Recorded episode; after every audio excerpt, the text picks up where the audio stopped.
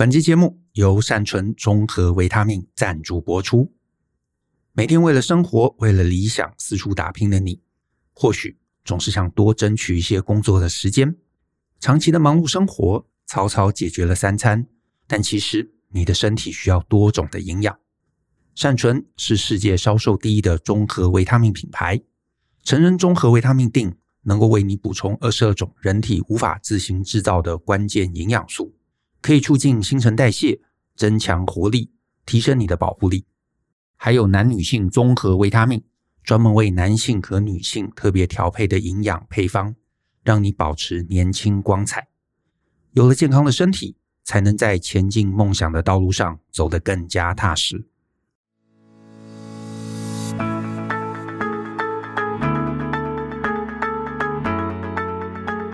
欢迎收听大人的 Small Talk。这是大人学的线上广播节目，我是舅张国阳。大人学啊是个分享成为成熟大人必备学问的知识平台。我们长期分享职业发展、人际沟通、个人成长、商业管理以及两性关系等等的人生议题。那欢迎大家可以多多关注。那另外呢，如果你喜欢我们的内容啊，请帮我们在下面五星好评，并欢迎呢留言来聊聊你觉得很棒的地方。那当然也欢迎可以分享给你的亲朋好友。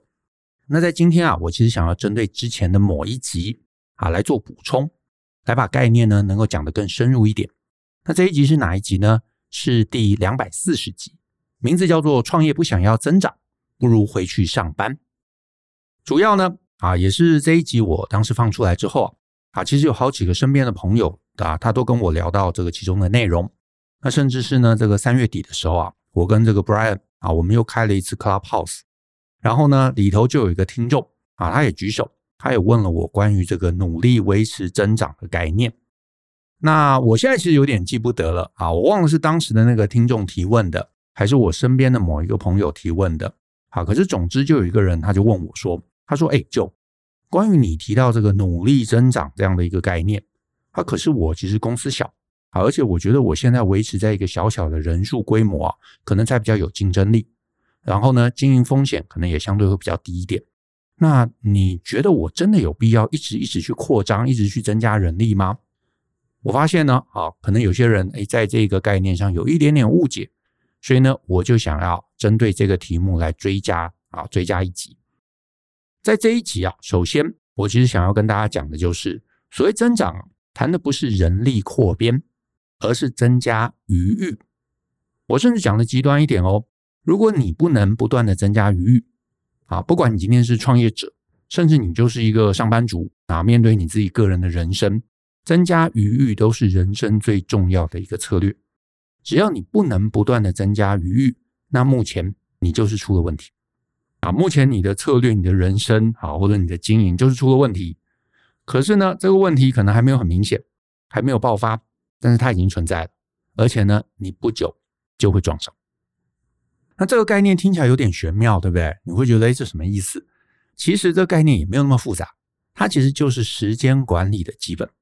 好，就是听众，好，如果你对于这个时间管理这个议题是稍微有点研究的，我猜你多半啊听过艾森豪矩阵。好，那就算你没有听过，好也没关系，你就去 Google 好查一下这个艾森豪矩阵，那你应该可以很简单的找到。那其实啊。就是那个紧急跟重要啊，紧急跟重要的那个，你知道两个维度，然后呢，把它画成四个象限。我之前其实我记得我有写过一篇文章啊，题目我一下有点忘记了，那我们制作人应该会找到，我放在下面的连接，你待会可以看一下。就是呢，谈到时间管理，那我在那篇文章中啊，我就提到时间管理的一个关键啊，重点不是说很会安排事情啊，而是呢，你在自己很早期。啊，就是很年轻的时候啊，你就会有意识的持续分一些时间给那些不紧急可是重要的事情。好，那什么是不紧急可是重要的事情呢？哦，我随便举例，其实很多啦，比方说什么洗牙啊，这个健康检查啊，多运动啊，或者是读书啊、上课学习啊之类的。那这些事情啊，我们认真说啊，你真的做了，它也不会一下有成效，对吧？我今天去上一堂课，我不会明天就加薪嘛。啊，我今天去运动，不会明天身体就变好嘛？甚至这些事情啊，你真要说，我暂时不做，哎，其实也没事。我不去洗牙，牙齿不会明天就蛀牙。对不对？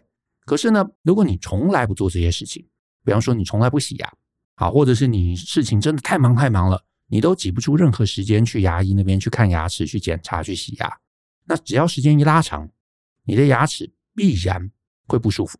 好，我相信这个大家都可以理解嘛，必然会不舒服。那这个时候，你看牙齿这件事情，它就会变成重要又紧急的事。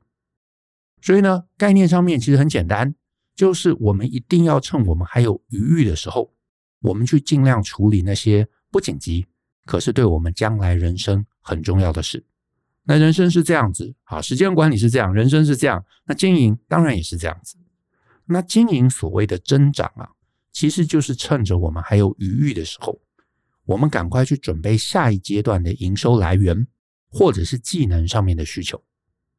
我印象很深，我之前看过一则算是 YouTube 的一个新闻。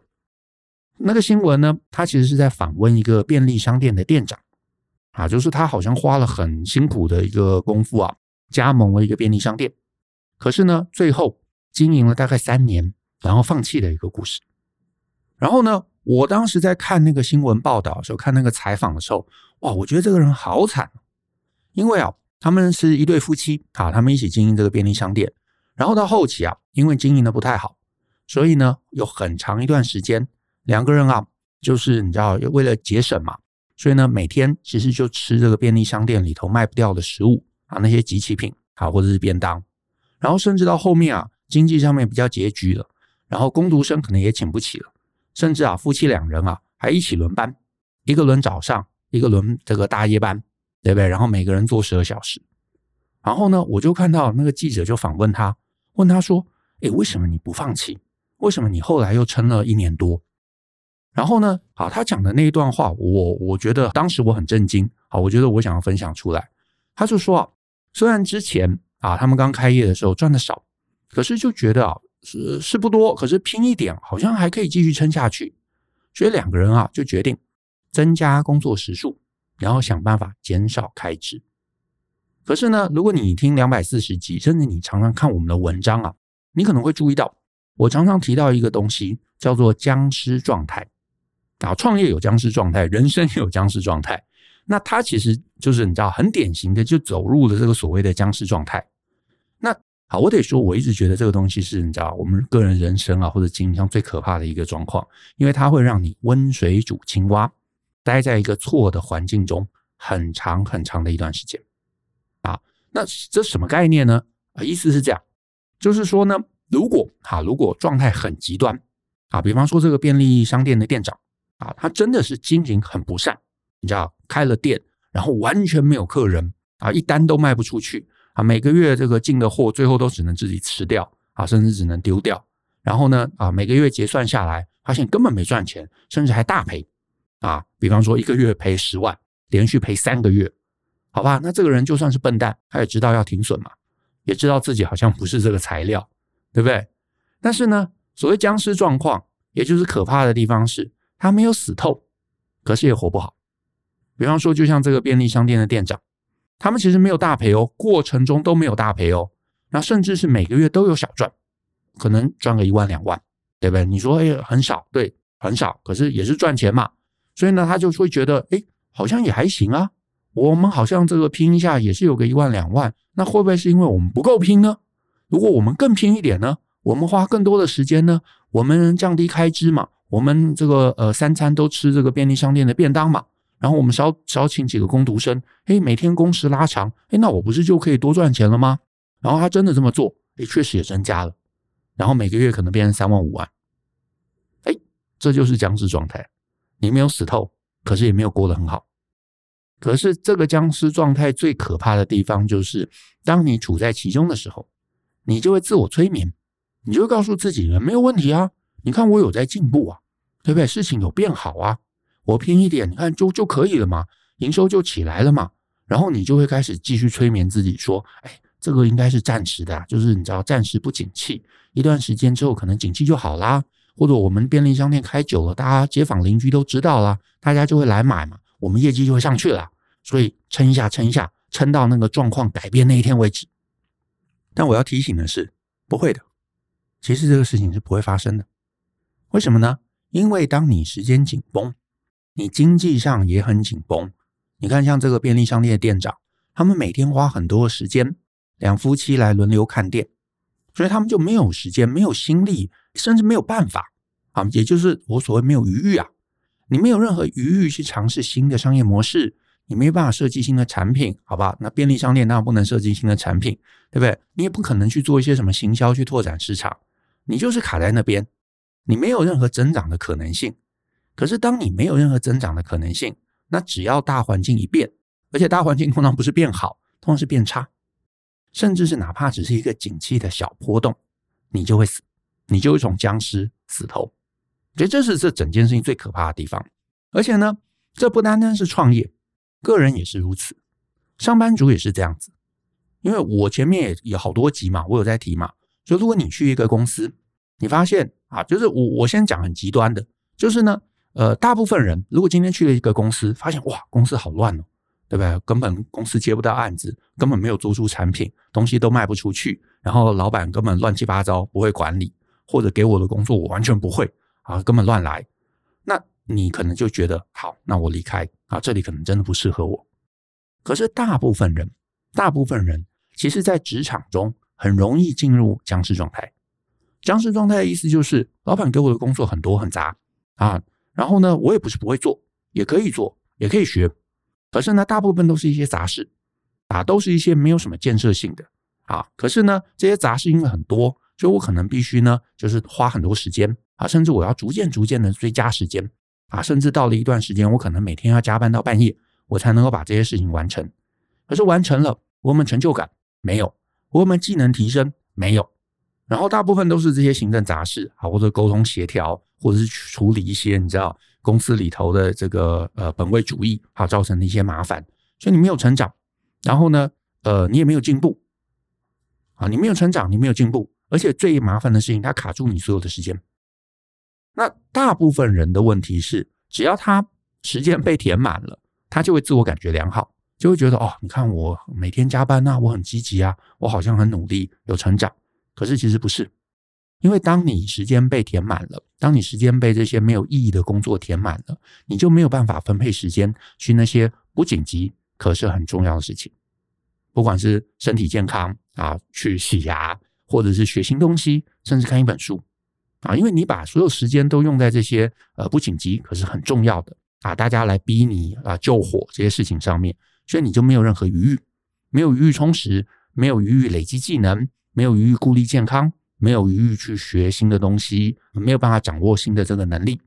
那这样子，时间拉长，你注定就会变得平庸。你看，这是麻烦哦。你觉得我每天努力上班，没有？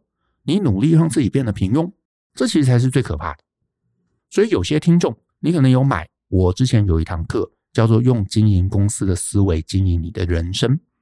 我在那一堂课最后，我有提一个概念。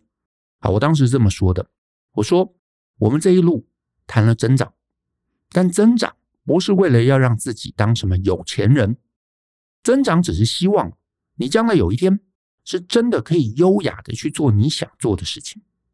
这意思就是说，我们大部分人，如果你要对抗平庸，你就要有意识的去增长自己，有意识的增长自己，要有策略，有策略就是要把时间花在真正有价值的地方。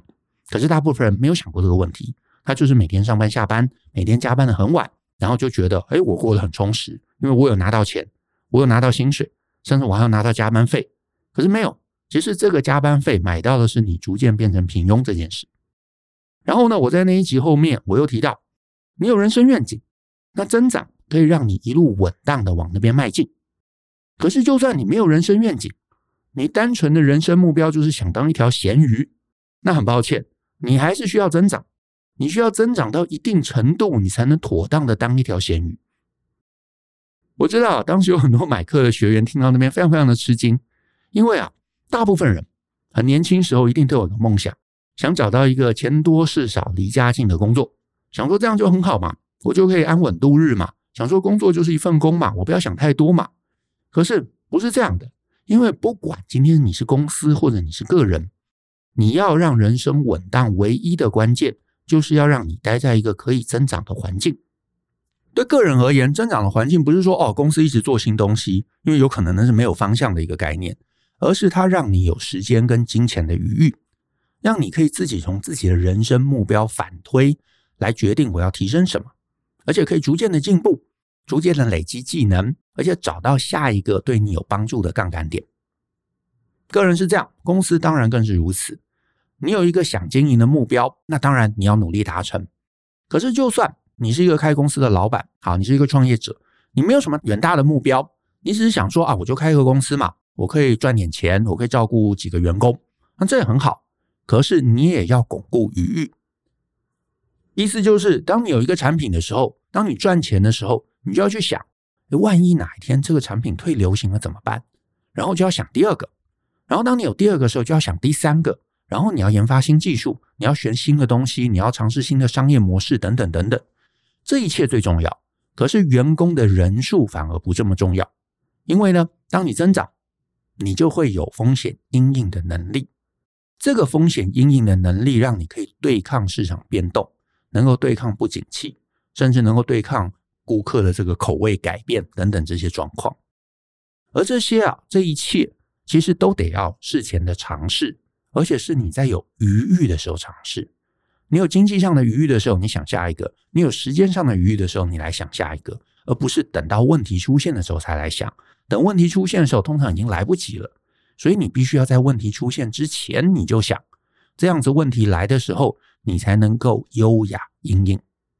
换言之啊，你有余裕，你就要靠这个余裕来买更多的余裕，来建议更多的余裕。可是这个余裕就来自于增长，因为你只要增长，你就有余裕，对不对？好，讲到这边，我又想到，我之前有一个朋友跟我闲聊，他说：“哎，我觉得你们很厉害啊，因为呢，他们也是在经营这个呃平台。他们说呢，这两年啊，因为 Facebook 的这个粉丝页啊，效果是明显下降。然后说呢，哎，我们好像厉害啊，做了一个 Podcast，然后很成功。然后也笑我们说啊，你们这个人是运气太好了。那我就笑了啊，我笑了不是说呃他讲的有什么错，而是他讲的完全是对的。”运气好这件事情是真的啊，我完全不否认。因为重来一次，我也不觉得你知道我可以完全复制过去的经验啊。可是呢，我要提的倒不是我们 Podcast 好或不好，而是呢，我想聊的是在这整个过程中，我跟啊 Brian，我们其实也测试了好多事情。可是呢，其中好多其实是并不成功的，而这些不成功的事情，你可能根本没有注意到。像其实我们大概在二零一八年的时候。啊，我们就开始尝试了很多事情。我们尝试了直播，我们做了 Podcast 啊，也就是现在你听的这个节目。我们也录了一些 YouTube 的影片，我们也玩了 Clubhouse，然后我们也让我们的同仁经营 IG 啊，甚至是我们也尝试经营脸书社团等等等等。那这些呢，啊，也不是说他们就做得很差，也没有不好，也没有说啊失败或怎么样子。可是呢，它可能就不像 Podcast 啊，有这样的一个明显的成效。这么多事情。只有 Podcast 有一个比较明显的上升，那我同意啊，这是这是运气。可是重点是因为你试了很多，你在有余裕的时候试了很多，有一个运气好，那很好，你搞不好找到下一个增长点。可是呢，你什么都不试，或者你只是一个，那你希望要能够赌对运气，哎，那你的这个运气就得要非常非常好。所以呢，我的概念很简单，我们在有余裕的时候试了很多，那最后。也就这个有结果，其实仅此而已。这个跟眼光好坏无关，不过就是余裕帮我们带来更多的余裕。可是呢，如果你没有这个思维啊，你让自己其实在经营上面就是刚刚好，对不对？就是哦，我每天就卖呃这些东西，然后我就准备这样的一个备料，然后我的员工也就刚刚好，我也不去想下一步。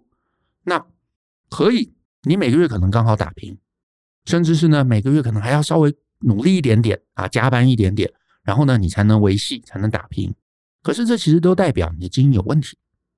这个问题不是现在出现，而是你刚刚好，你刚刚好，你就会让自己卡住。